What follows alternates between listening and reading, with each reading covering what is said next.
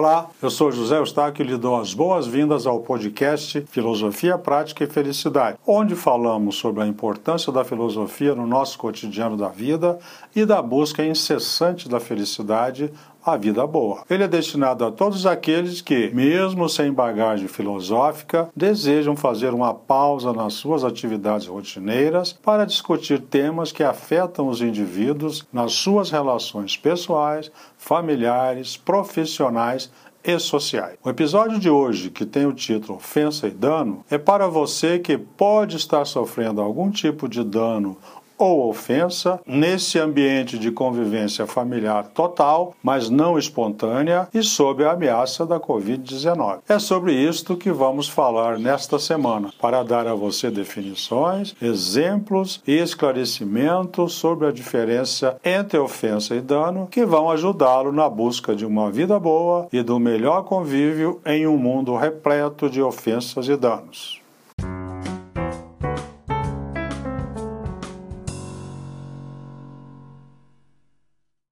Você já parou para melhor entender o que é uma ofensa e um dano? Qualquer que seja a sua resposta, a pandemia da Covid-19 está te colocando à prova, especialmente porque você está forçado a uma convivência familiar não espontânea. Nessa situação, a possibilidade de ocorrência de ofensas ou danos ou de ambos simultaneamente é bastante elevada, exigindo atenção permanente. Ainda que crie atritos, aí estará uma grande oportunidade para melhor compreender a natureza de cada um e criar formas de evitar ou conviver com eles. É fato que a vulnerabilidade e os benefícios que ofensa e dano causam está mais relacionada à capacidade de absorver de quem recebe do que da intensidade de quem provoca um ou outro. Também é de fácil compreensão que, do ponto de vista objetivo, a ofensa é imaterial, podendo ser causada até por atitudes inconscientes. Já o dano é mais grave, podendo acontecer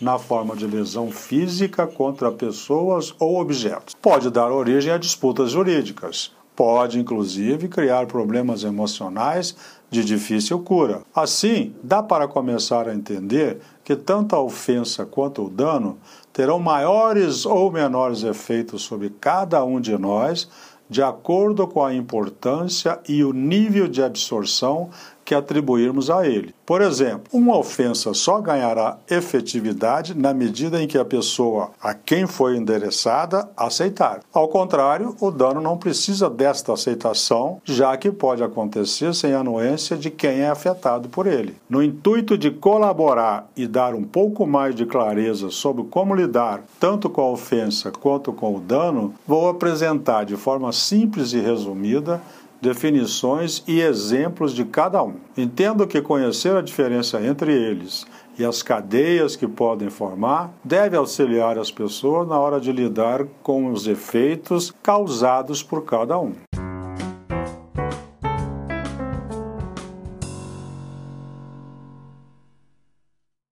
O que é dano? Imaginemos que você está enfrentando uma fila imensa na entrada de um estádio de futebol e, na correria após a abertura do portão, alguém te atropela, atinge e fratura o seu nariz e os seus óculos caem. Suponha que, além do machucado no nariz, ao apanhar os óculos, percebe que estão quebrados. Temos aqui dois danos: um a você e outro a um objeto do seu uso constante, já que é um óculos de grau. Feitos os curativos no nariz, você irá cuidar dos óculos. Suponhamos que a graduação desses óculos é para ver de perto e a sua atividade exige muita leitura. Sem óculos, você estará temporariamente impedido de exercer plenamente as suas atividades, caracterizando um dano colateral, que só desaparecerá quando o dano for reparado. Se a pessoa que te atropelou pediu desculpas, você tem o poder de aceitá-las, mas os danos causados a você e aos seus óculos e o dano colateral ao seu trabalho continuarão existindo. A discussão sobre o ressarcimento desses danos podem tomar o caminho jurídico e iniciando com o questionamento sobre a intencionalidade ou não do acontecimento. É claro que faz diferença se o dano foi por acaso ou de propósito, para você do ponto de vista moral e para o sistema do ponto de vista legal. Mas para que esses danos sejam qualificados como intencionais ou não, você arcará com um processo demorado cujo resultado poderá não atender à sua pretensão. Além disso, não anularão a sua fratura no nariz e nem consertarão os seus óculos no tempo que você precisa. Aqui cabe enumerar três fatos. Um, as vítimas de danos físicos não dão consentimento para que eles ocorram. No máximo, elas são capazes de se defenderem. 2. Quando um dano físico é causado, desculpas podem ser pedidas, mas não desfazem o dano. 3. Nem todos os danos são causados por pessoas. Você pode ser machucado por animais e por fenômenos naturais.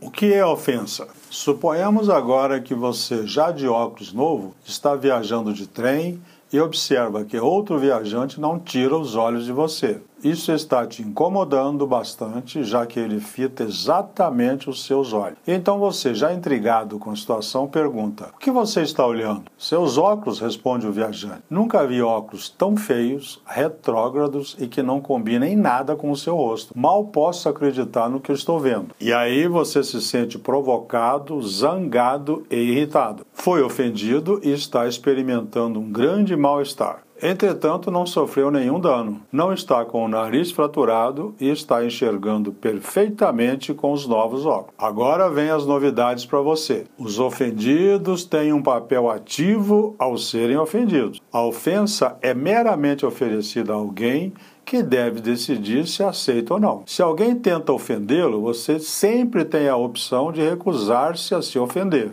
Assim, no nosso convívio social, se dizemos alguma coisa que sem querer ofende alguém, podemos sempre pedir desculpa dizendo: não tive a intenção de ofender. Ao que possivelmente a outra pessoa responda: não me ofendi.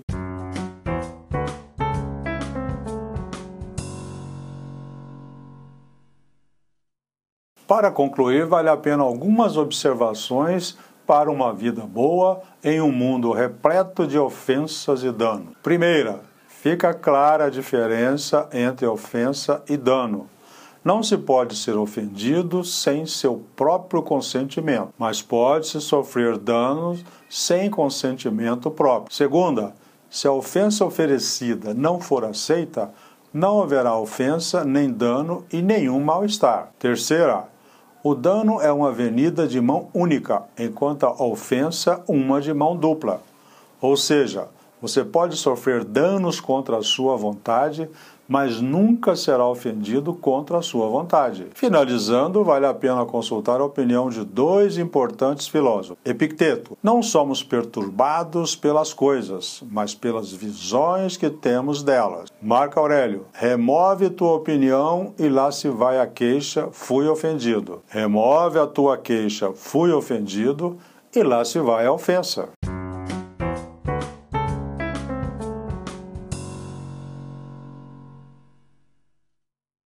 Finalizando, quero deixar o meu muito obrigado por ter ouvido mais este episódio e aproveitar para convidá-lo a assinar o nosso podcast e compartilhá-lo com os seus amigos. Seus comentários também serão bem-vindos. Ah, se você quiser conhecer mais sobre o nosso trabalho e ter acesso ao conteúdo escrito deste podcast, acesse o nosso site www.cepconsultores.com.br. Até o próximo episódio.